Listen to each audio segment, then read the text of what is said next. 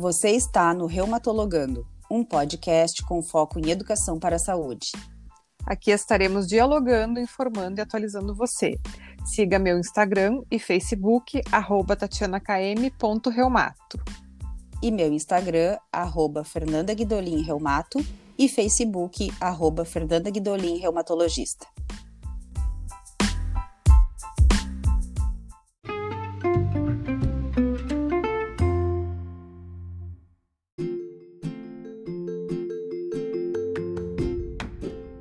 Olá, bem-vindos a mais um Reumatologando. Eu sou Fernanda Guidolin e hoje eu vou trazer informações para você sobre a síndrome pós-Covid.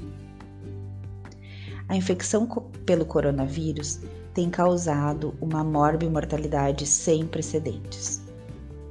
Após a fase aguda da doença, em que não existe mais replicação do vírus, muitos pacientes, mesmo que não tenham nem internado, apresentam sintomas que antes da infecção pelo coronavírus não existiam.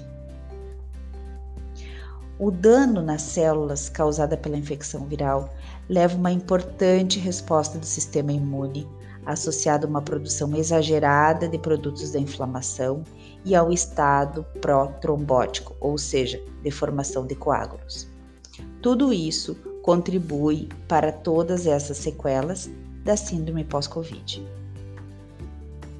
Sobreviventes de infecções prévias por coronavírus, como na epidemia de 2003 e do MERS de 2012, relatam sintomas muito similares a essas infecções, reforçando a ideia de que sim, existe uma importante sequela pós-Covid-19.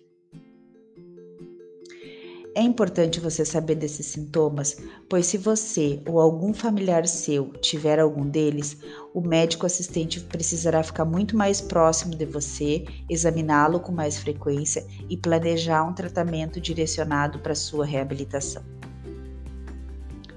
Bom, na literatura recente, a síndrome pós-Covid é dividida em duas categorias. A primeira delas é aquele síndrome pós-Covid subaguda, na qual os sintomas e as anormalidades estão presentes de 1 a 3 meses após a infecção aguda. Já na síndrome pós-Covid crônica, é aquela em que os sintomas persistem após os 3 meses da infecção aguda. Lembro que todos esses sintomas, eles não podem ser atribuídos a outra doença. Por isso a importância do médico estar muito presente e examinando o paciente com frequência. A prevalência dessa síndrome pós-Covid varia de 33 a 87%.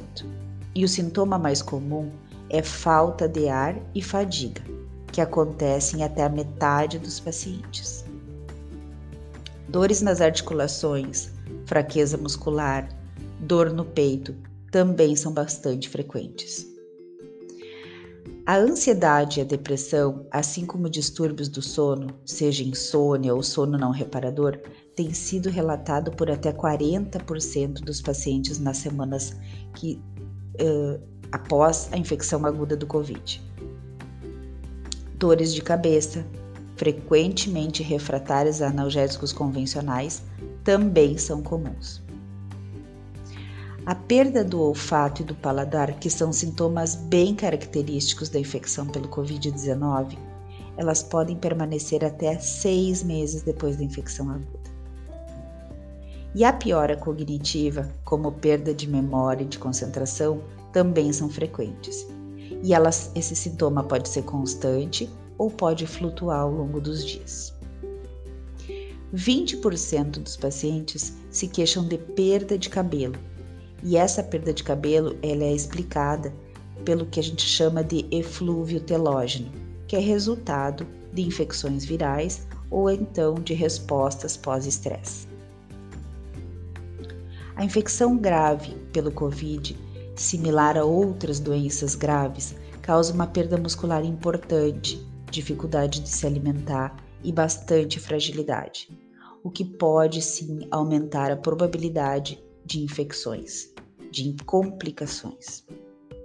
Então, se você teve Covid ou conhece alguém que teve e apresenta algum desses sintomas, relate ao médico para que juntos possa tra tra possam traçar uma estratégia de reabilitação que frequentemente inclui uma equipe multidisciplinar.